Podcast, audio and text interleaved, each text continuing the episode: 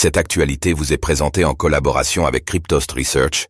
Ayez un temps d'avance sur le marché crypto en rejoignant notre communauté premium.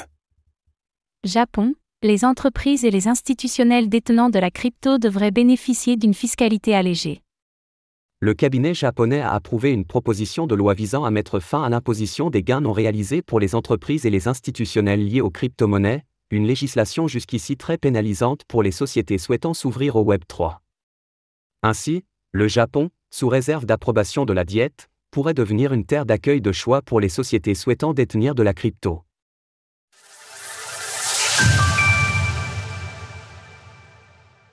Le Japon souhaite alléger le processus de détention de crypto pour ses entreprises.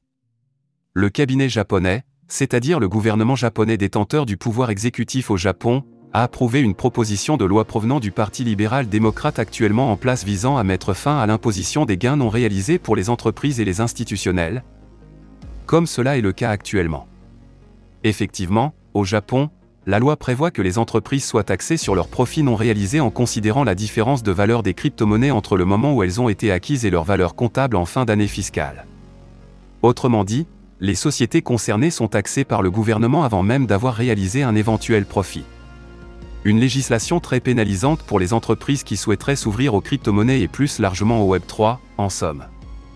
Mais le gouvernement japonais semble avoir finalement revu sa position, notamment grâce aux apports de la Japan Crypto Asset Business Association, JCBA, et la Japan Blockchain Association. Créée en 2016, la JCBA vise à favoriser le développement d'un écosystème accueillant et prometteur pour les parties prenantes du Web3 au Japon et en Asie, tant au niveau des crypto-monnaies que des tokens non fongibles, NFT, et des stablecoins. Elle compte plus de 130 entités en son sein, notamment Tron, Tron, l'entreprise de Justine Suen. Une législation bien trop pénalisante en l'état. Comme l'a expliqué le président du comité de révision fiscale de la JCB Agaku Saito, cette législation était pénalisante au point que des entreprises aient été forcées de déménager vers des terres plus accueillantes les entreprises du Web 3 ont déménagé à l'étranger parce qu'elles sont devenues redevables de l'impôt avant même d'avoir réalisé des bénéfices grâce à leurs activités. Les entreprises devaient payer des impôts sur des gains non réalisés, ce qui les obligeait à vendre leurs actifs et à freiner le développement de leurs activités. Gaku Saito, président du comité de révision fiscale de la JCBA. Si le projet de loi venait à être totalement adopté, les entreprises détenant de la crypto seraient taxées exclusivement dans le cas où elles souhaiteraient vendre leur crypto-monnaie, donc sur le profit de l'opération.